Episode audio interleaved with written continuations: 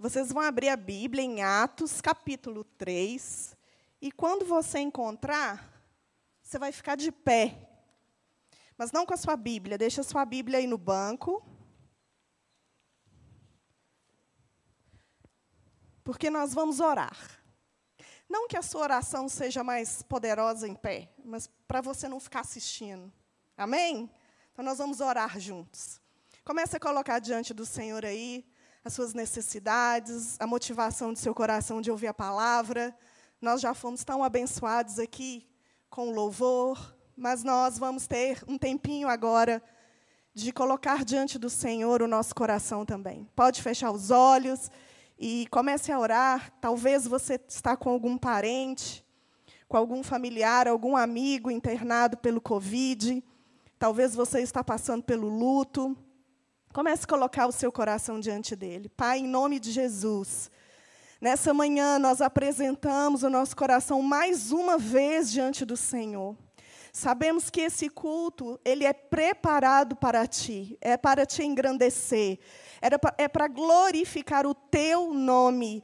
Mas sabemos, ó Deus, que quando estamos reunidos em unidade, através do teu espírito, ah, Deus, a bênção do Senhor vem, o óleo sobre a nossa cabeça escorre, a cura vem, oh Deus, libertação vem sobre o nosso coração através da tua palavra.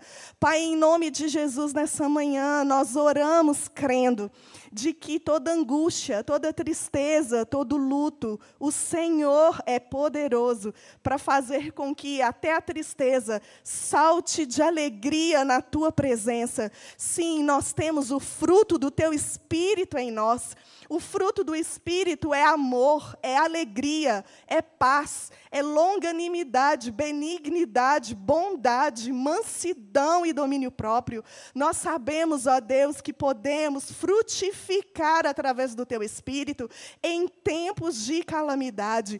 Por isso, Senhor, olha para a tua igreja essa manhã, não apenas os que estão aqui presencialmente, mas os que estão em casa assistindo também. Que o Teu Espírito Santo venha mesmo ser, nos encher nessa manhã. Nós precisamos tanto do poder que há no teu espírito. Sabemos que é o teu espírito, Deus, que nos empodera. Mulher nenhuma é empoderada através de feminismo, mas mulher ela é empoderada através do Espírito Santo. Homens são empoderados através do teu Espírito Santo. Crianças, jovens, Joel já dizia que, os, que as crianças e os jovens, eles teriam visões, eles profetizariam. E nessa manhã nós estamos crendo na tua palavra. O teu Espírito já foi derramado.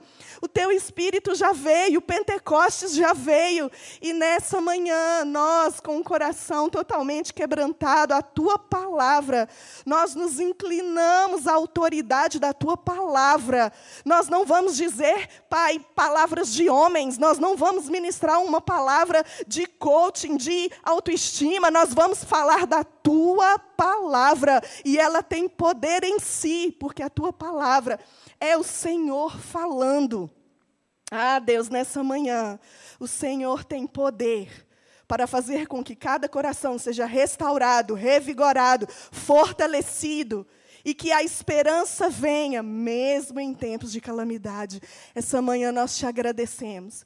Agradecemos pela tua presença santa, sentível, palpável, Senhor. Obrigada, Deus, pela minha vida, pela vida dos meus irmãos que estão aqui e pela vida dos irmãos que estão em casa também. Nós te glorificamos e te pedimos, Senhor, nos ensina essa manhã porque só tu és o nosso mestre. O teu Espírito Santo nos ensina todas as coisas. O teu Espírito Santo nos direciona, nos guia, nos consola. Obrigada, Espírito, porque nós exaltamos o teu ministério aqui nessa igreja, em nome de Jesus. Amém? Pode se assentar. Glória a Deus. Se você estava dormindo, você acordou, né? Oh, glória! Atos capítulo 3, então, nós vamos começar uma nova sessão. No capítulo 1, nós vimos que Lucas se importou em trazer a promessa do cumprimento do chamado em relação à descida do Espírito Santo.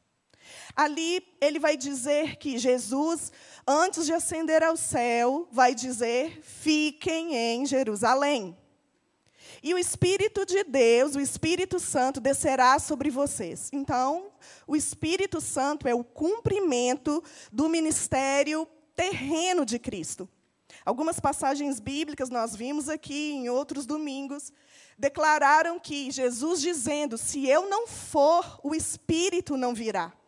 Então, hoje, depois do Pentecostes, depois daquele dia memorável que nós temos registrado aqui em Atos, capítulo 2, numa festa que era a festa da colheita, onde tinham vários judeus de vários lugares do mundo nós vimos aqui que nós estávamos ali representados também. Tinham pessoas da, da linha genealógica de Sem Cães Jafé, representando toda a humanidade. O Espírito Santo desce sobre eles e ali começa então o ministério inaugura o ministério terreno do Espírito Santo de forma em nova aliança. O propósito, então, é fazer com que a igreja ela se levante ali, cada um para a sua nação, levando as grandezas de Deus. Nós vimos que Atos capítulo 2, ele tem um contraste, um paralelo muito grande com a Torre de Babel, porque na torre as pessoas estavam ali reunidas e o mandamento de Deus era qual? Para se espalharem, para multiplicarem a terra mas eles queriam se juntar ali, construírem uma torre de forma soberba, de forma orgulhosa, para que eles se chegassem até o céu. Vê se pode uma coisa dessa. Eles falavam a mesma língua. Então, veio ali aquela confusão de línguas para que eles se dispersassem. O plano de Deus, o propósito de Deus nunca é frustrado. Então, em Atos capítulo 2, o que acontece é o contrário pessoas se reúnem de várias nações, de várias línguas, de várias etnias, de várias culturas diferentes, e ali, com o derramado Espírito Santo, com a, a, a voz de fogo, as línguas estranhas, alguns comentaristas vão dizer que a língua estranha era uma só, mas cada um ouvia na sua própria língua. Era algo sobrenatural. E eles ouvem o quê? as grandezas de Deus. Eles ouvem o evangelho e eles voltam para suas nações para fazer o quê? Testemunhar. A descida do Espírito Santo, o poder, né, esse empoderamento, ele vem com uma função específica para a igreja, uma função específica para mim, para você, testemunhar. Então, o dom que vem sobre você, quando você recebe o Espírito Santo, você arrepende dos seus pecados, assim como Pedro disse no seu primeiro discurso, porque alguns ali disseram: não, eles estão embriagados. Então Pedro pega essa oportunidade e começa então a pregar. Ele vai dizer: olha, eles agora são nove horas da manhã, é início do culto matutino aqui, da manhã, não tem como eles estarem embriagados, é o poder do Espírito. Então Pedro começa a dizer: se vocês se arrependerem, forem batizados, vocês receberão o dom do Espírito.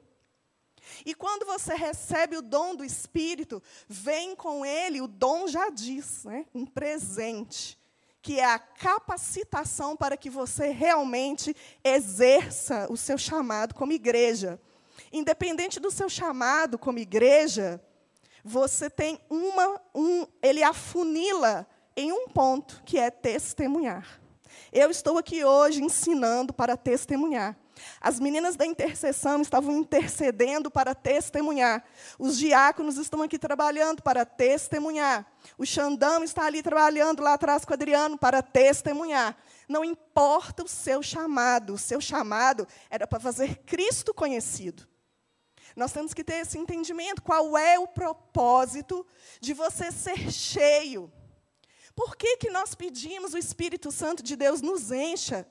Nós falamos um pouquinho, quando pregamos sobre Atos 2, em relação ao papel do sacerdote no Velho Testamento.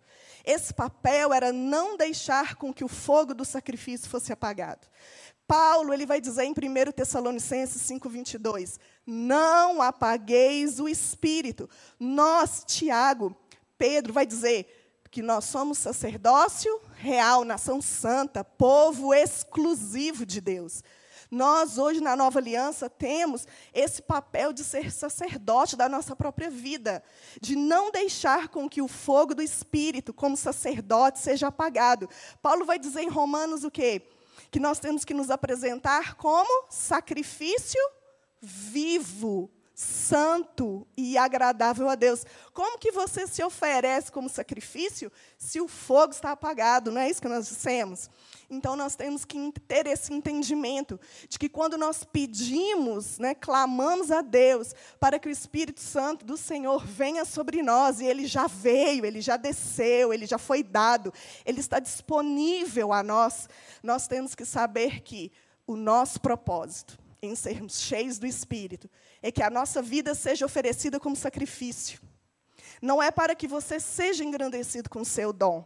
Não é para que você seja exaltado e aplaudido com o seu dom. O fato de você ter o Espírito Santo habitando dentro de você é fazer com que Cristo seja exaltado. É fazer com que Cristo seja conhecido. Foi onde Israel falhou. Hoje, nós não podemos falhar, porque nós não temos desculpa, porque o Espírito Santo não vem sobre você em momentos específicos, mas ele está habitando em você em todo o tempo.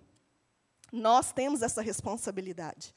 Às vezes a gente pensa, não, a minha vida cristã, ela está tranquila, eu venho no culto aos domingos pela manhã, ou eu vou à célula de forma online, eu sei uma vez por semana, por mês, e minha vida está tranquila. Mas lá no Velho Testamento vai dizer que o sacerdote, ele tinha que trocar cinzas diariamente. Sabe o que isso quer dizer? Que as cinzas, ela representa o sacrifício velho. Tudo que está no Antigo Testamento serve como sombra para nós hoje. Nada do que está lá é algo que já passou e não tem nenhum tipo de significado. Será que a nossa vida como sacrifício santo, vivo, agradável a Deus, ele está como cinza velha no altar do Senhor? Nós precisamos tirar e todos os dias renovar. Como que a gente renova o sacrifício? Tendo a nossa vida em santificação. A santificação é um processo. A justificação, não. Você aceita Cristo.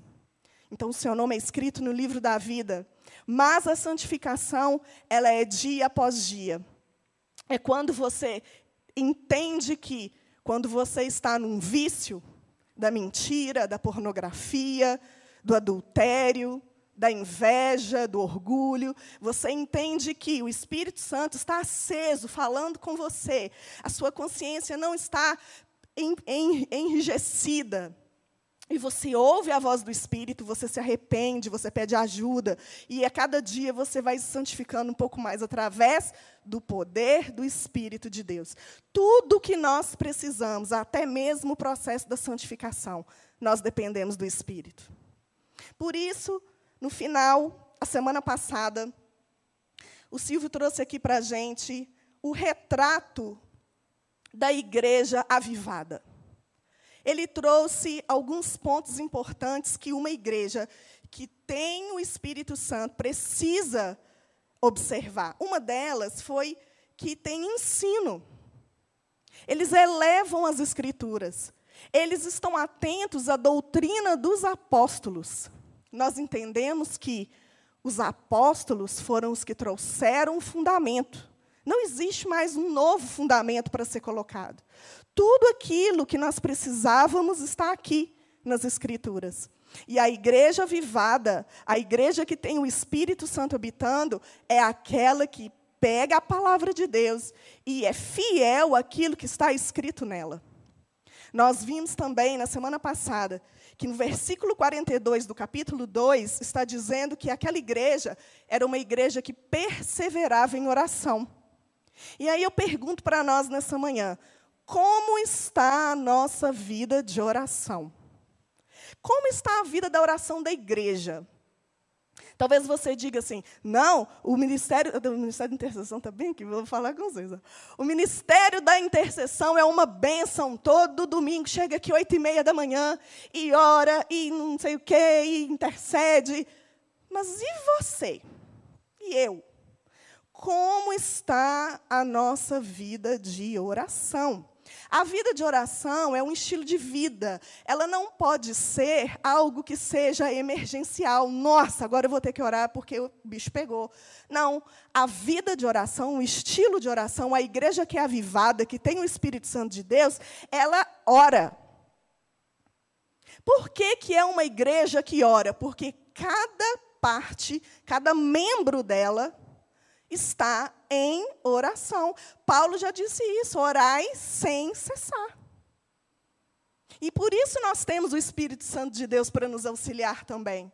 É por isso que a igreja que não tem essa questão do ministério do Espírito Santo atuante é perigosa. Porque até mesmo o Espírito Santo vai nos lembrar durante o dia que nós precisamos orar. Não existe ninguém aqui, não existe ninguém em casa que não precise orar.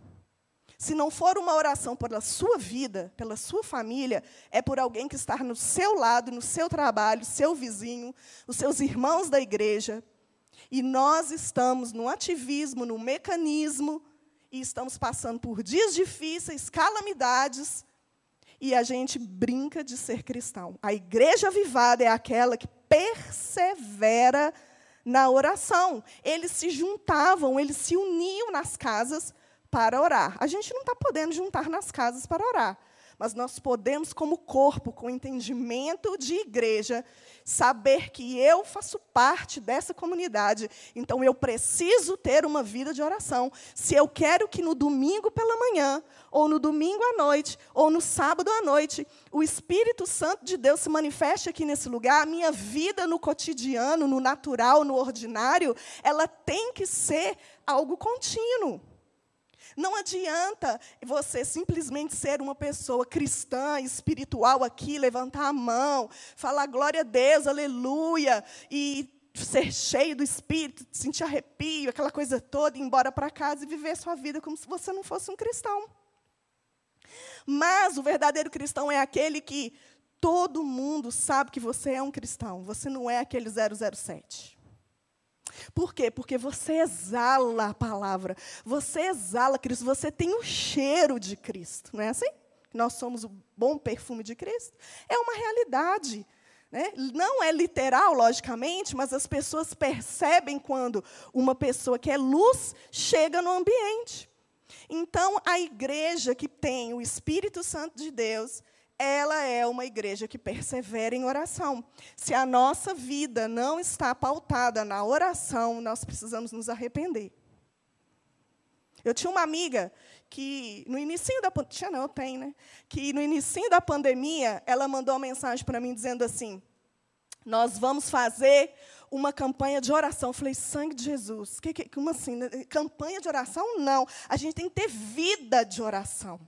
Eu não sou contra campanhas de oração, mas eu sou contra quando a campanha vem quando vem uma necessidade.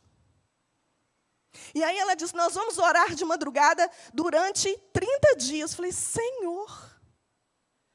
E aí eu fui um dia, eu fui dois, eu fui três no quarto dia. Ela manda mensagem três horas da manhã. Você está dormindo? Eu falei: Tô, minha filha porque eu já orei outro horário, não aguentei. Minha vida. Cada um sabe do cotidiano da sua vida, da rotina da sua vida.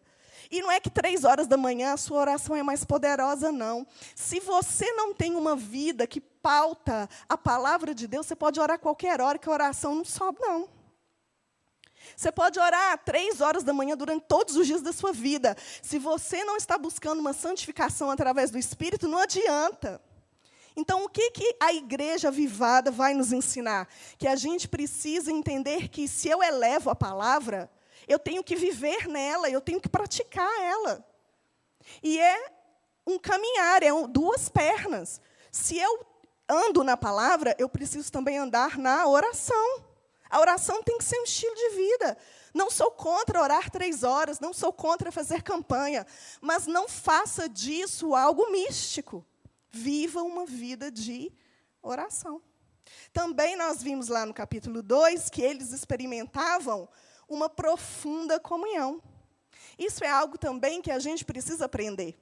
Porque não é, o pastor Silvio trouxe aqui com, com muita sabedoria, não é que eu vou vender todos os meus bens e dividir. Até porque pessoas tinham um coração voltado para aparecer. Olha aqui, estou vendendo e estou trazendo. Não é? Nós vamos ver mais para frente o que acontece com Ananias e Safira. Mas o que a gente precisa aprender é olhar para a necessidade do nosso irmão. Muitas vezes é o nosso pai idoso, a nossa mãe idosa que está passando uma dificuldade e a gente finge que não está vendo. Às vezes é um vizinho, às vezes é alguém aqui da igreja, às vezes não tem dinheiro para passagem, para vir, e a gente fecha os olhos com essas questões. Então a gente precisa entender que a igreja, ela se preocupa sim com a ação social, ela se preocupa em trazer o agasalho, isso tudo é bênção. Mas eu também preciso estar de olho. É como se eu estivesse procurando. Espera aí, deixa eu ver quem hoje está precisando de alguma coisa. Deixa, às vezes é uma oração. Às vezes é um olhar, às vezes é um bom dia diferente que você vai dar. E às vezes vem gente que entra aqui e não é cumprimentado por ninguém, Ninguém olha, ninguém percebe, ninguém nota a pessoa e ela vai embora sem esse contato. Aqui é lugar de ser igreja.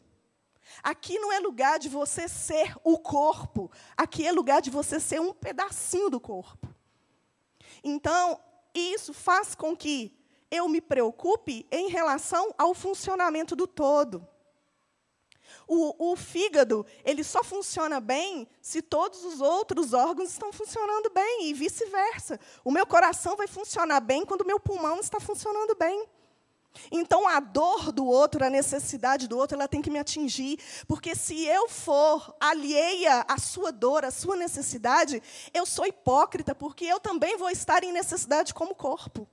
E a gente parou de entender essas coisas. A gente entrou para dentro de casa a gente ficou isolado com essa questão da pandemia e a gente parou de olhar para o povo. O povo está com medo de sair de casa e cumprimentar os outros.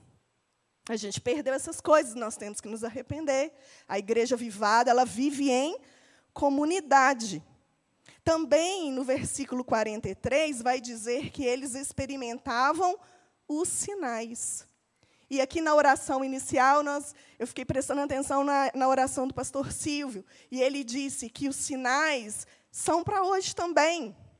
A gente, às vezes, fica com medo das questões do extremismo, as, as questões que vão muito para, para esses sinais, e a intenção do coração é exaltar o homem, mas também a gente corre um grande risco de anular essas questões do espírito, porque hoje é tempo favorável da gente ver sinais. O tempo que a gente vive hoje é tempo da gente clamar por sinais. É o mesmo espírito. E nós vemos também que eles adoravam a Deus com entusiasmo e cresciam de forma numérica. Porque todas essas questões Claro, vai acontecer, o corpo saudável, ele se multiplica saudavelmente. Então, chegamos no capítulo 3. Aí nós vamos ler do versículo 1 ao 10 e depois nós vamos ler o restante. Agora a gente começa a pregação. Atos capítulo 3, versículo 1 vai dizer assim: Pedro e João subiam ao templo para a oração da hora nona era levado um homem coxo de nascença, o qual punham diariamente à porta do templo chamada Formosa, para pedir esmola aos que entravam. Vendo ele a Pedro e João que iam entrar no templo, implorava que lhe dessem uma esmola. Pedro, fitando juntamente com João, disse: Olha para nós. Ele os olhava atentamente, esperando receber alguma coisa. Pedro, porém, lhe disse: Não possuo nem prata, nem ouro, mas o que tenho, isso eu dou. Em nome de Jesus Cristo, o Nazareno, anda. E tomando-o pela mão direita, o levantou imediatamente, os seus pés e tornozelos se firmaram. De um salto, se pôs em pé, passou a andar e entrou com eles no templo, saltando e louvando a Deus. viu todo o povo a andar e a louvar a Deus, e reconheceram ser ele o mesmo que esmolava assentado à porta formosa do templo, e se encheram de admiração e assombro por isso que lhe acontecera. Então, o que, que Lucas vai fazer agora? Lucas vai exemplificar o versículo 43 do capítulo 2. O que, que vai dizer o capítulo 2, versículo 43? Em cada alma havia temor, e muitos prodígios e sinais eram feitos por intermédio dos apóstolos. Nós entendemos, se você puder abrir aí a sua Bíblia comigo, em Marcos, no capítulo 16, deixa marcado Atos 3, e vai lá em Marcos, capítulo 16, versículo 15.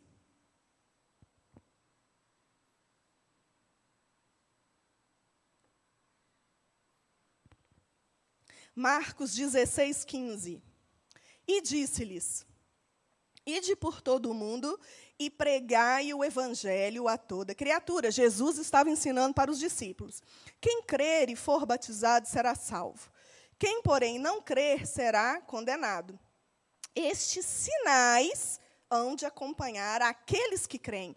Então, olha, vou repetir esse pedaço. Estes sinais hão de acompanhar os apóstolos. Tá certo? Não. Estes sinais hão de acompanhar quem? Aqueles que creem. O que, que vai acontecer? Quais eram os sinais? Em meu nome expelirão demônios. Então, isso ainda acontece. Falarão novas línguas. Ah, interessante, nós vimos lá no capítulo 2 que as novas línguas, elas tinham uma função. Qual era a função? Fazer com que as pessoas de várias nacionalidades ouvissem os prodígios de Deus. Porém, nós trouxemos aqui que lá em 1 Coríntios, Paulo vai trazer o ensinamento de que as línguas, elas ainda são atuais, porém você tem que orar no secreto, porque é para a sua edificação. A não ser que haja intérprete. Então, se eu começar a orar em línguas aqui, alguém tem que traduzir, porque senão vocês vão ficar infrutíferos. Vocês já viram um lugar que você vai e a pessoa fica orando língua, língua, língua, língua, língua, língua. Aí você fica lá e você não entendeu nada e ainda você diz amém? Não dá. Por quê? Porque você não entendeu. A não ser que você tenha o dom de interpretar o que foi orado. Agora, Paulo vai dizer que ele orava mais do que todo mundo. Porque a oração em línguas, ela é para a sua edificação. Então, a oração em línguas, ela ainda é atuante hoje, com ordem e decência. E aí ele vai continuar dizendo: pegarão em serpentes. Aí começou a ficar mais difícil, né? Pegarão em serpentes. Eu não quero, eu não quero esse sinal, não. E aí a gente vê Paulo na ilha de Malta, não é verdade? Quando ele foi picado pela serpente venenosa lá. E aí ele não sofre nenhum dano. Aí vai dizer aqui: e se alguma coisa mortífera beberem, não lhes fará mal. Tudo isso é sinal daqueles que creem. Jesus está dizendo isso. E aí ele vai trazer, ó. Uh, se impuserem as mãos sobre os enfermos, eles serão curados. De fato, o Senhor Jesus, depois de ter lhes falado, foi recebido no céu e assentou-se à destra de Deus. E eles, tendo partido, pregaram em toda parte. Então, o que, que eles fizeram? Pregaram em toda parte. E o que, que aconteceu com essa pregação? Cooperando com eles o Senhor e confirmando a palavra por meio de quê? De sinais que se seguiam. Então, mediante essa palavra, o que, que você entende de qual é o propósito dos sinais? É fazer com que quem fez o sinal fique famoso? É fazer com que você olhe e fale: nossa, esse é muito espiritual, porque ele faz milagre, ele é muito poderoso? Não. O fundamento, o propósito do sinal é fazer com que fazer com que a palavra seja confirmada. Então, sinais, eles têm que andar com a palavra.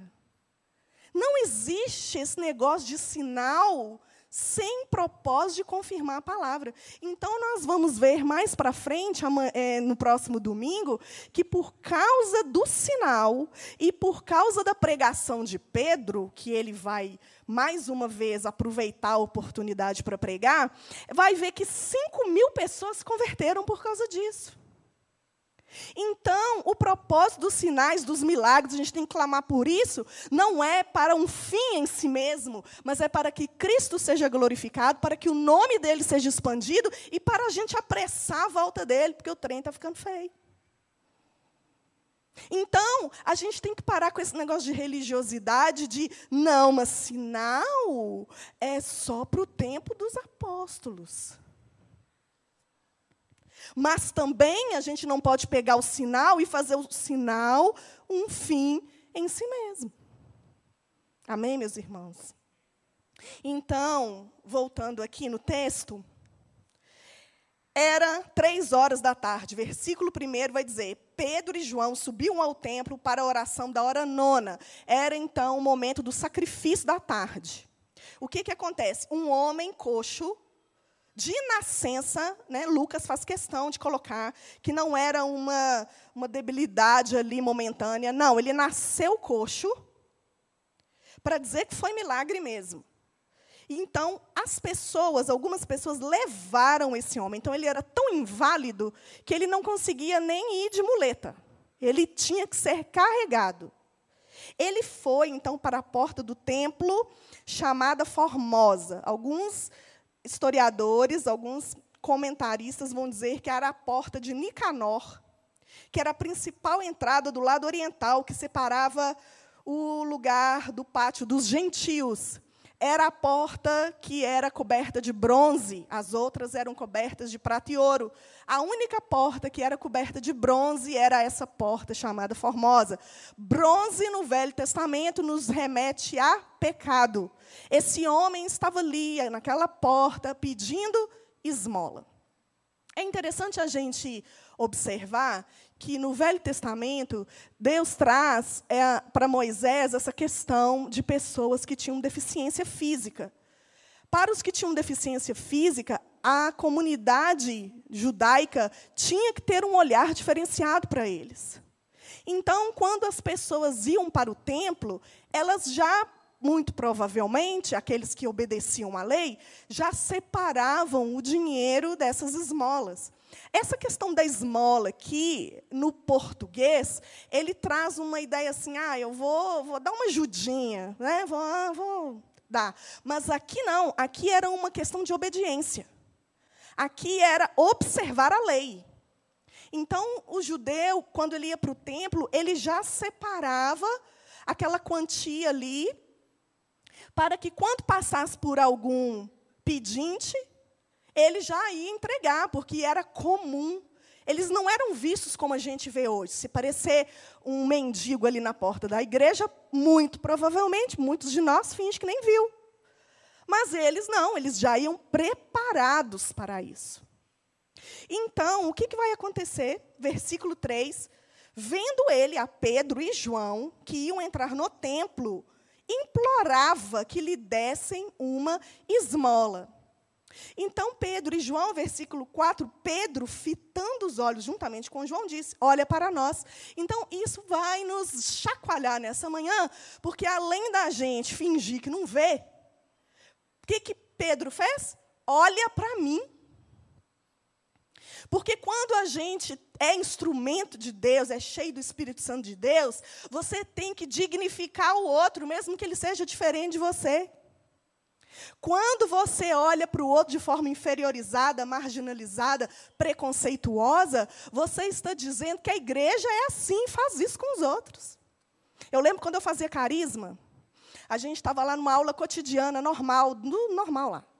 E aí, de repente, me entra um, um, um mendigo. E a professor, o professor Léo Capuchin virou e falou: Você está atrapalhando. Aí ele começou: Ah, vocês são tudo hipócrita, né? Vocês estão aqui aprendendo a palavra de Deus, mas vocês estão mandando eu sair. Aí ele falou: Ô, oh, gente, alguém aí, por favor, tira esse senhor daqui. E aí ele começou a gritar e, e falar: Não vou sair, seus cambá de hipócritas. Vocês estão aqui no seminário para ser pastor e, fica, e ninguém pedinte não pode entrar aqui. Não, gente, foi uns 20 minutos esse negócio. Quando terminou, ele foi tirando a roupa e era um ator que o Léo Capuchin contratou para ver a nossa reação. Nós morremos. Eu quase morri. Porque a gente ficava assim, nossa, que absurdo, está atrapalhando a aula. Nossa, gente, que isso? Ninguém vai pegar ele, não. Que isso, está atrapalhando nossa aula, que maravilhosa, espiritual. E era tudo armado. E o Léo Capuchin. Eu fui embora aquele dia, perdi o rumo da minha casa. Eu nem sabia por onde que eu ia. Por quê? Porque é uma realidade. Porque se isso acontecer aqui agora, se entrar alguém aqui, um mendigo, um pedinte, um, um possuído por demônios, a gente, ai, nossa, não, mas a gente não acolhe, a gente não fala, olha para mim. Porque a gente se acha, né? Mas Pedrão manda olhar, olha para mim. E aí o que, vai acontecer? Versículo 5. Ele os olhava atentamente, esperando receber alguma coisa. Ou seja, a expectativa do coração desse homem era receber o quê? Dinheiro, esmola, porque era o que ele estava acostumado a fazer. Lá no capítulo 4, nós vamos ver semana que vem, que ele tinha 40 anos, ou seja, ele todos os dias, e talvez mais de uma vez ao dia, porque judeus iam três vezes ao templo, 9 horas, 15 e 18, se eu não me engano, eles iam lá para fazer a mesma coisa. Era o trabalho deles. Então ele estava esperando, ele olhou fixamente, porque eles ficavam de cabeça baixa, porque sabiam que era a ralé da sociedade, mas ele olha e fica esperando. E o, qual é a surpresa? Pedro vai dizer, versículo 6: Não possuo nem prata, nem ouro, mas o que eu tenho, isso eu te dou. Em nome de Jesus Cristo, o Nazareno, anda. Primeiro ponto. Ele vai pela primeira vez, trazer a realidade de que, depois da ascensão de Cristo e depois da descida do Espírito Santo, nós temos o poder, e é o mesmo poder que ressuscitou a Jesus Cristo dentre os mortos, é esse que habita dentro de você. Então ele vai dizer: Eu não tenho dinheiro, não, mas o que eu tenho eu te dou. Sabe o que eu tenho? Eu tenho um poder em nome de Jesus. Mas a gente, principalmente nós brasileiros, a gente acha que o nome de Jesus é algo que virou até vocabulário brasileiro. Inclusive, sangue de Jesus, né? É o evangeliquez. A gente adora misericórdia, sangue de Jesus. Ai, Jesus. A gente fala muito Jesus no nosso, no nosso linguajar e a gente não entende né, que esse nome ele é santo e poderoso. Judeus não falavam o nome de Deus em vão. Né? E aí ele então vai trazer o Nazareno, porque muito provavelmente tinham outros Jesus, Jesus né, no ambiente. E aí ele traz, versículo 7, tomando pela mão direita, ele não levantou imediatamente, perceberam? Ele falou assim: em nome de Jesus, anda. Mas aí Pedro vai lá e pega na mão dele e levanta ele. E aí ele vai dizer que os tornozelos e os pés se firmaram. Então Pedro ele tinha uma convicção. Pedro sabia que o que ele estava fazendo não era uma brincadeira. Pedro sabia que a vontade de Deus era que aquele homem se levantasse, saísse daquela situação. É claro que a gente agora não vai sair daqui do culto e toda pessoa que a gente vê mendigando, a gente, né, com algum problema, a gente vai sair à torta e à direito fazendo isso, porque a gente tem que ter uma palavrinha que é o próprio Espírito que traz, que é discernimento. A gente tem que entender que em tudo a vontade de Deus é que prevalece, não é a nossa boa vontade. Então, se Deus tem o propósito de fazer isso, Ele vai convencer o seu coração e te dar ousadia para isso. Mas nós precisamos ter essa questão de que nós somos esse instrumento. Jesus não está andando aqui hoje. Ele derramou o Espírito para você andar por ele. Então, o que vai acontecer no versículo 8? De um salto. Esse homem saltou. Fico imaginando a cena. se pôs em pé, passou a andar e entrou com eles no templo, saltando e louvando a Deus. Mais uma vez, para que servem os sinais? Para testemunhar. Um homem que todos os dias estava na porta do templo pedindo esmola, então todos os judeus já tinham visto aquele homem ali. Ele então começa a entrar. E outro detalhe: coxo não podia entrar no templo. Era, era lei, não podia entrar. E ele, então, vendo-se curado, ele se vê apto, ele se vê digno. Gente, olha isso, é muito sério. Ele se vê digno de poder adentrar as portas. O que Pedro faz não é simplesmente curar uma cura física, mas é restaurar a identidade de judeu daquele homem. Aquele homem agora não precisa mais ficar até falando assim, vai lá e faz um sacrifício para mim aqui, ó. Eu consegui essa esmola, vai lá e compra um cordeiro, isso aqui sacrifica por mim. Não, agora ele podia adorar o Deus dele. Agora ele tinha permissão de entrar e adorar a Deus. E aí no versículo 9 vai dizer: viu todo o povo a andar e a louvar a Deus. Está todo mundo vendo. Reconheceram ser ele o mesmo que esmolava sentado à porta formosa do templo. E se encheram de quê? Admiração e assombro por tudo o que lhe acontecera. Então, os sinais que nos acompanham, eles não têm que glorificar você, mas testemunhar o que a palavra vem trazendo. Então, o que vai acontecer aqui agora? Pedro vai trazer o seu segundo sermão. Primeiro, ele pregou lá no capítulo 2, quando os homens disseram que ah, esse povo está bêbado. Aí ele aproveitou. Agora que estava todo mundo reunido, reuniu uma multidão ali na frente daquele homem, e ele vai fazer o quê? Pregar.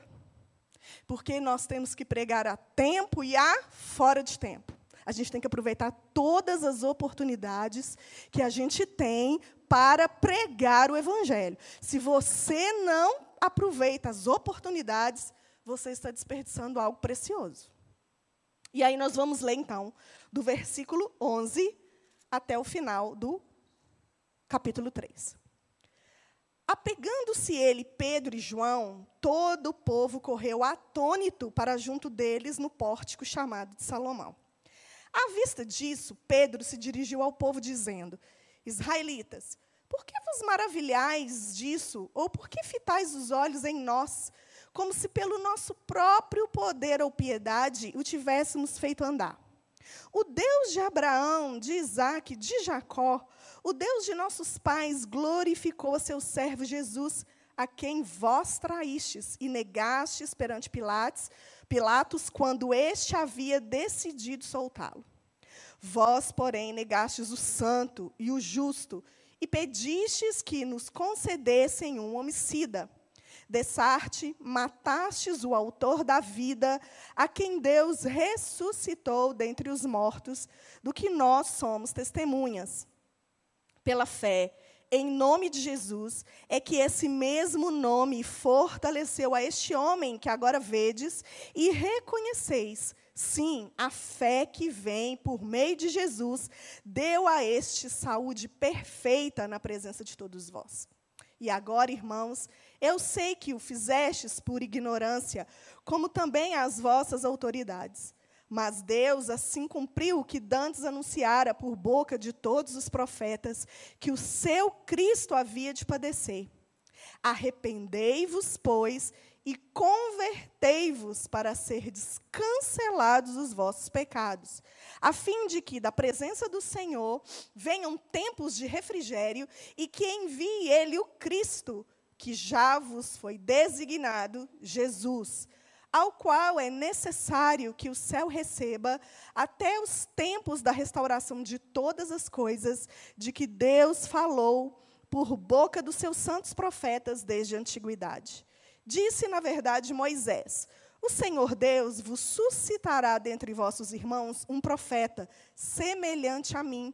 A ele ouvireis, e em tudo quanto vos disser.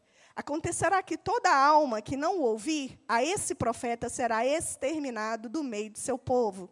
E todos os profetas, a começar com Samuel, Assim como todos quantos depois falaram, também anunciaram esses dias.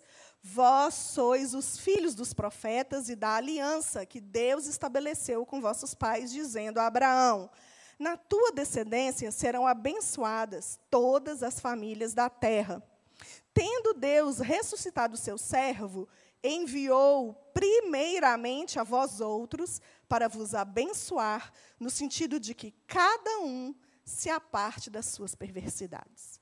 Então, Pedro, ele vai aproveitar essa oportunidade, que estavam todos ali reunidos, perguntando o que estava acontecendo, quem é que tinha feito isso. E a primeira coisa que Pedro faz é declarar com a sua própria boca que por que, que vocês estão tão perplexos? Por que, que vocês estão assim atônitos? Era como se é, Pedro dissesse: gente, isso já estava escrito apenas está sendo cumprido. Nós estamos vivendo um tempo de, cumprir, de, de promessa cumprida. Nessa, nesse tempo aqui, vocês não, não percebem?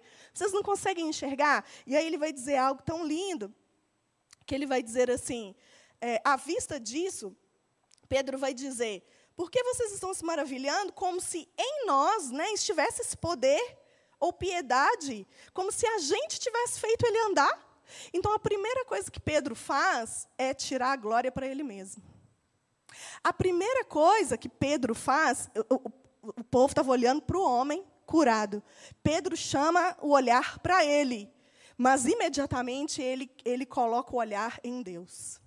Ele dá glória a Deus. Ele diz: não olhem para a gente como se fosse a gente tivesse feito isso. A gente é só instrumento.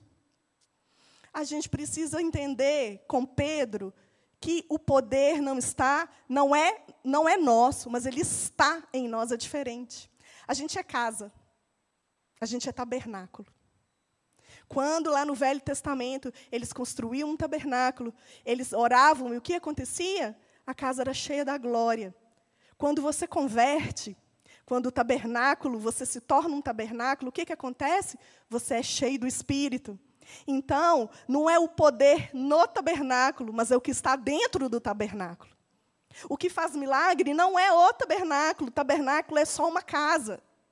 Mas o que faz o milagre é o que está dentro da casa.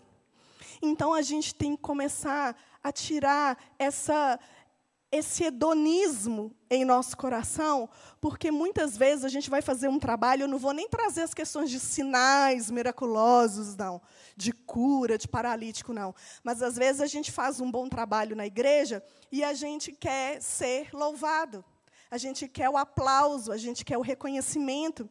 E às vezes a gente se esquece de que quem fez, quem capacitou, quem chamou, quem abriu a porta, quem colocou as pessoas certas no caminho para ajudar, foi Deus. A gente é só instrumento. E a gente só está aqui como instrumento, porque senão a gente já tinha ido para a glória, concorda? Mas a gente está aqui para ser testemunha.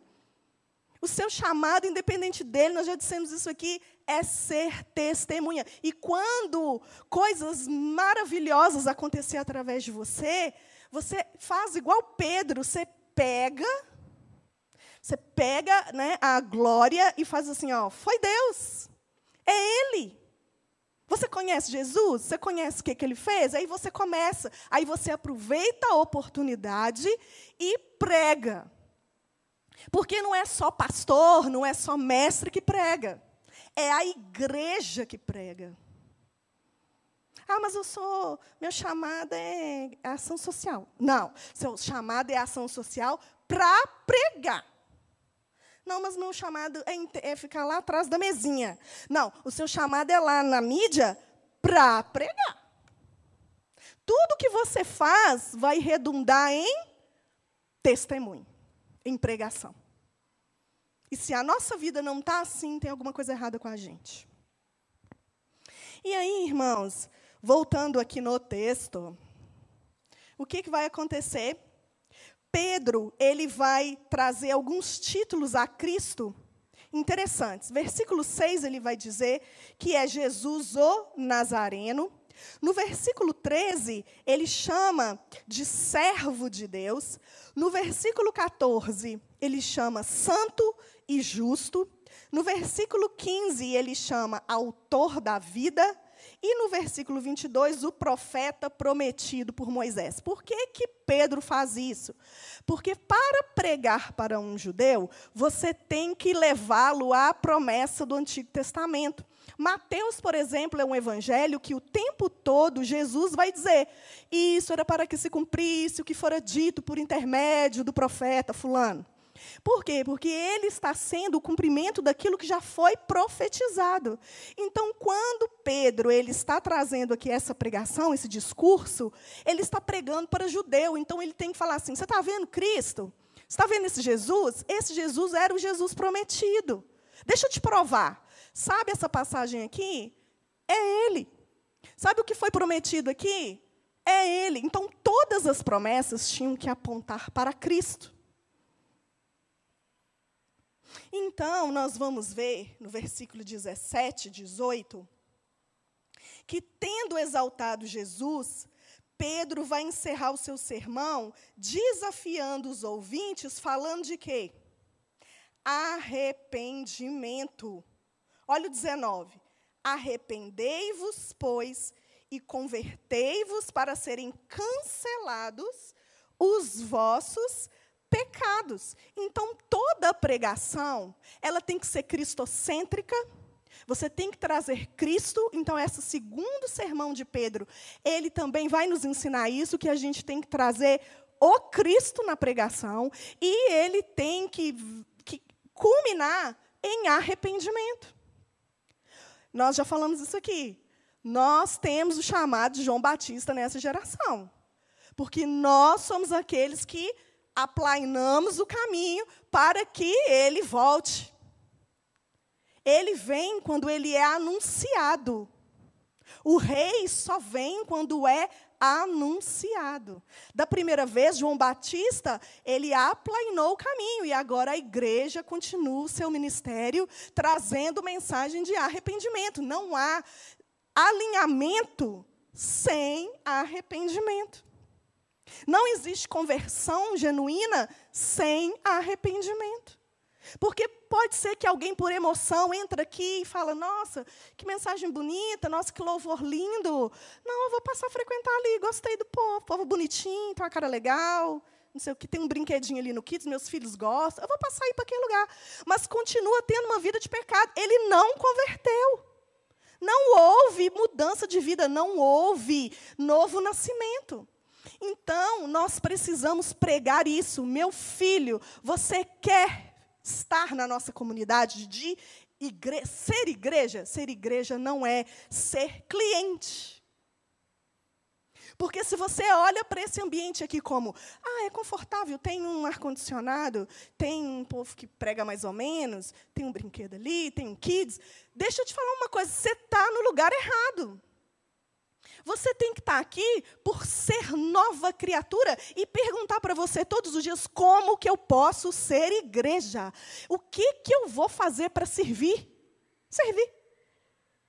Porque esse negócio de receber não é para gente. Não é. Isso é uma coisa automática. Né? É, é algo consequente sequencial você usufruir de tudo isso, e é bênção, glória a Deus por todos os benefícios que nós temos aqui. Mas você não pode estar aqui por causa disso, você tem que estar aqui porque você quer mudança de vida, você tem que estar aqui porque você é corpo. E ser corpo é trabalhar. Você já viu algum órgão do seu corpo falar assim: ah, vou ficar aqui de boa, não vou trabalhar, porque todo o organismo está trabalhando e eu estou sendo beneficiado por causa do trabalho dos outros órgãos. Não existe isso. Ser corpo é trabalhar mutuamente, é cooperação. Então, esse negócio de ficar sentado aí no banco, meu irmão, se você até hoje não perguntou para o pastor Silvio, pastor Silvio, qual é a área da igreja que está precisando de gente para trabalhar. Se você ainda não fez isso, questione a sua conversão. Miriam, mas eu tenho 10 anos de igreja, não interessa.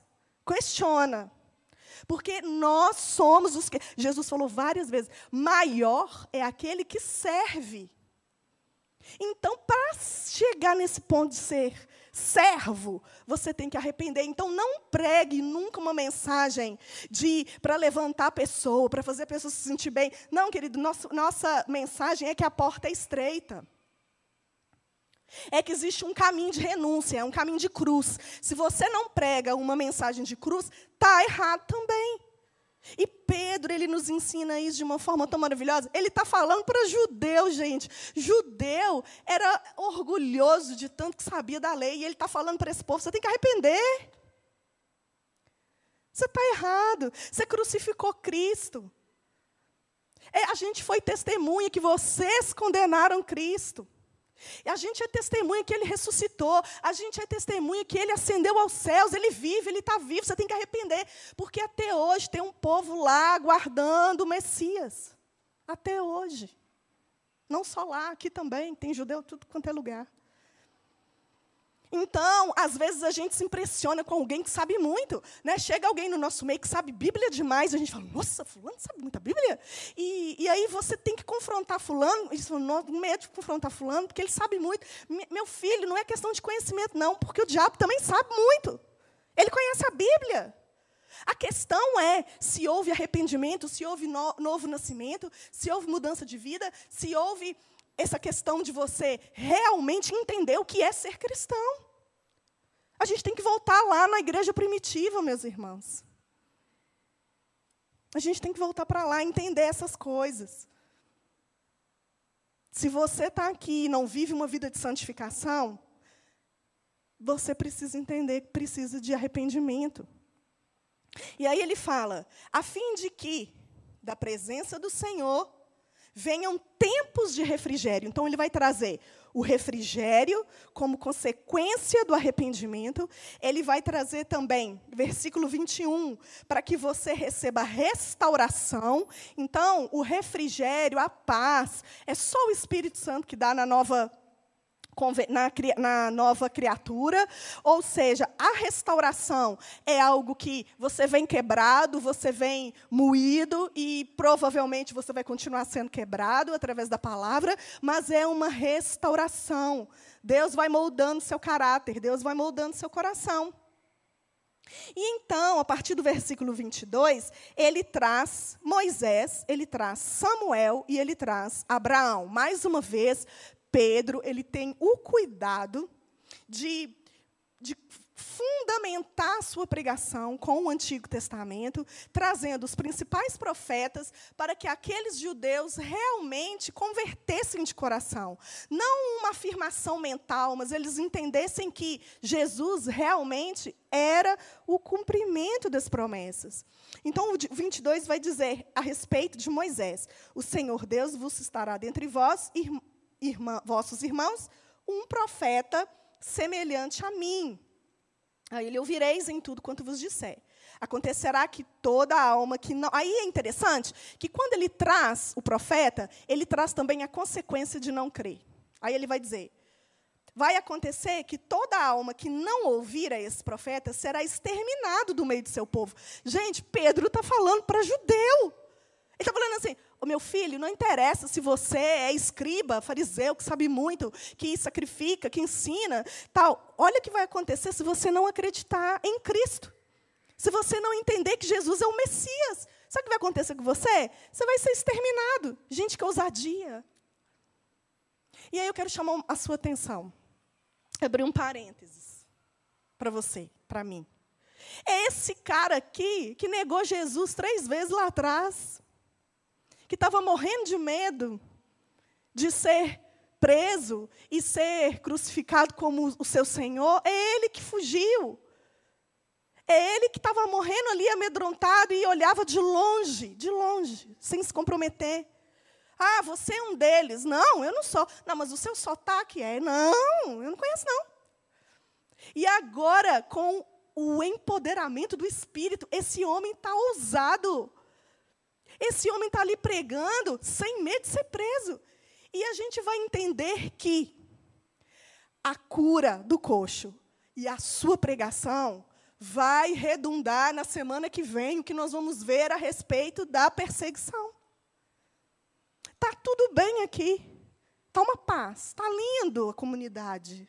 está precisando de alguma coisa? Eu te dou. Vamos, vamos comer lá em casa, vamos ceiar. Ai, que lindo. Eu sou cristão. Até camisa, eu amo Jesus, sou louco por Jesus, eles tinham. Mas a partir daqui, dessa ousadia de Pedro aqui, as coisas vão começar a mudar. E nós vamos ver a atitude daquele mesmo homem lá atrás, que morreu de medo de dizer: sim, ele é o meu Senhor, eu andei com ele, eu sou um deles, eu sou discípulo dele, eu sou talmidim dele. Eu andava atrás da, dos passos dele. Não, esse homem aqui agora é outro homem. Por que, que ele é outro homem? Porque agora ele tem a capacitação do Espírito Santo de Deus. A gente não tem desculpa, irmãos. Acabou esse tempo da gente dizer que, ah, mas eu não sei tanto. Ah, mas fulano é melhor do que eu, ele faz. Ah, mas se eu fizer assim, eu vou ser perseguido lá no meu trabalho. Ah, se eu agora começar a, a, a aproveitar as oportunidades, eu vou, eu vou ser taxado como fanático como se a gente tivesse reputação. Eu vivo dizendo, a gente não tem reputação. A nossa reputação já morreu com Cristo. Você está crucificado com Cristo. Você só vai ser ressuscitado no último dia. Não é isso que a palavra diz? Mas a gente fica querendo pegar a nossa vida. Aquele que entrega a sua vida, né? Aquele que dá a sua vida, esse tem a vida eterna. Se você fica, não, eu não, mas se defendendo demais, tem coisa errada na sua conversão também. Então ele vai dizer, versículo 23: Acontecerá que toda alma que não ouvir a esse profeta será exterminado no meio de seu povo. E todos os profetas, a começar com Samuel, assim como todos quanto depois falaram, também anunciaram esses dias. Vós sois os filhos dos profetas. Olha o que ele está dizendo. Ele está dizendo assim: aqui vocês são tão indesculpáveis mas vocês são tão indesculpáveis que foram seus pais que falaram isso que eu estou acabando de dizer. Não foi um qualquer, não foi alguém, não, foram seus líderes. Foi aqueles que você segue, aqueles que você, no nome daqueles que vocês pregam. É esses que falaram. Não é um desconhecido, né, nós cantamos aqui, um agitador qualquer que chegou e falou, não. Foi os profetas que vocês seguem e dizem ser filhos. Então, onde, qual que é a desculpa de não crer? Qual é o motivo da dureza do coração? E o 25, vós sois os filhos dos profetas e da aliança que Deus estabeleceu com vossos pais, dizendo a Abraão. Então, todo judeu, ele vai esperar culminar nessa promessa, na tua descendência serão abençoadas todas as nações da terra. Então, hoje, a igreja, ela é o cumprimento disso. Nós, espiritualmente falando, somos filhos de Abraão. Quando Deus virou para Abraão e falou: sai da sua tenda, olha para o céu e conta as estrelas, se é que pode. Deus estava falando assim: você não pode contar o tanto de filho que você vai ter. Porque vai ser a igreja é grande, a igreja é imensa, é muitos que eu vou trazer. São muitos filhos que eu vou trazer a você. Não era filho, eh, genético, mas era, era espiritual, somos nós. Hoje nós somos o cumprimento disso aqui. E eles não entendiam isso. E para finalizar, versículo 26, depois que ele traz todo o contexto na sua pregação do benefício da conversão, ele vai dizer quem é o beneficiado. Tendo Deus ressuscitado o seu servo, enviou primeiramente a vós outros, para vos abençoar, no sentido de que cada um se aparte das suas perversidades. Pedro está dizendo assim, e Deus ama tanto vocês, Deus assim tem um compromisso com vocês, que primeiramente a salvação chegou para vocês. Romanos vai dizer que a, a oliveira, né, ela foi é, enxertada para que os judeus, né, pudessem, para que os gentios pudessem vir depois. Então, hoje, nós temos essa graça de ter o evangelho estendido a nós, mas primeiramente era para os judeus. Jesus disse isso. Lembram quando aquela mulher disse: é, Jesus, a, a minha filha está morrendo, e ele chamou ela de cachorrinha?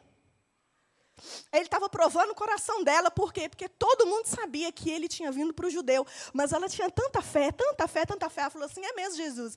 Porém, é, a gente, as cachorrinhos, eles comem das migalhas que caem da mesa dos seus donos. Ou seja, não tem problema não, pode dar comida boa para eles primeiro, mas o que sobrar o Senhor me dá, porque eu preciso, minha filha está morrendo.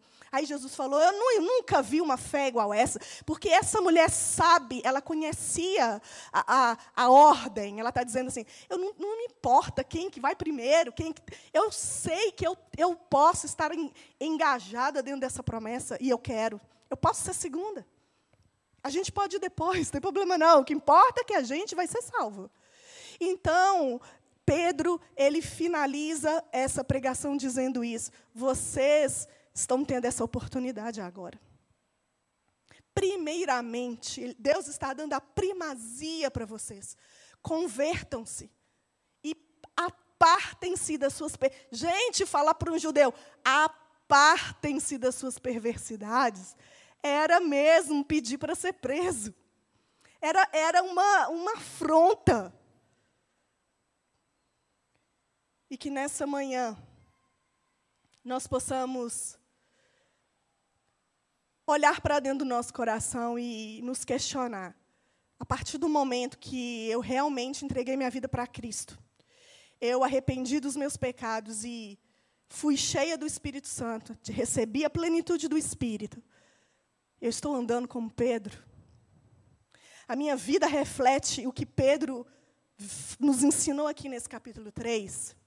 Será que quando o Espírito Santo me mostra um sinal que eu poderia ser um instrumento, eu sou incrédula porque vai ser muito vergonhoso se eu orar por um enfermo e ele não for curado? Poxa, o que, que eles vão pensar de mim? A Miriam, a Miriam orou para fulano, passou vergonha, porque orou e fulano não foi curado. Deixa eu te falar um negócio, não é sobre mim. Se fulano não for curado, num, num problema, Deus não, não teve esse propósito. Agora, cabe ao, ao meu discernimento entender se realmente Deus quer que eu faça essa oração. Mas o medo e a religiosidade, ela não pode continuar calando aquilo que o Espírito Santo quer fazer no nosso meio.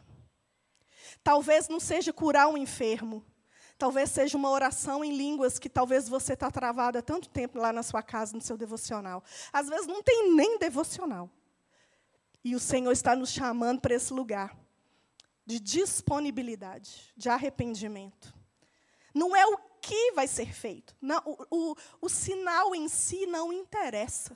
Não interessa. A gente não tem que preocupar se o sinal vai ser bem sucedido. Não. A gente tem que estar na disponibilidade, no lugar certo, dizer: Senhor, eis-me aqui. Usa-me, envia-me a mim.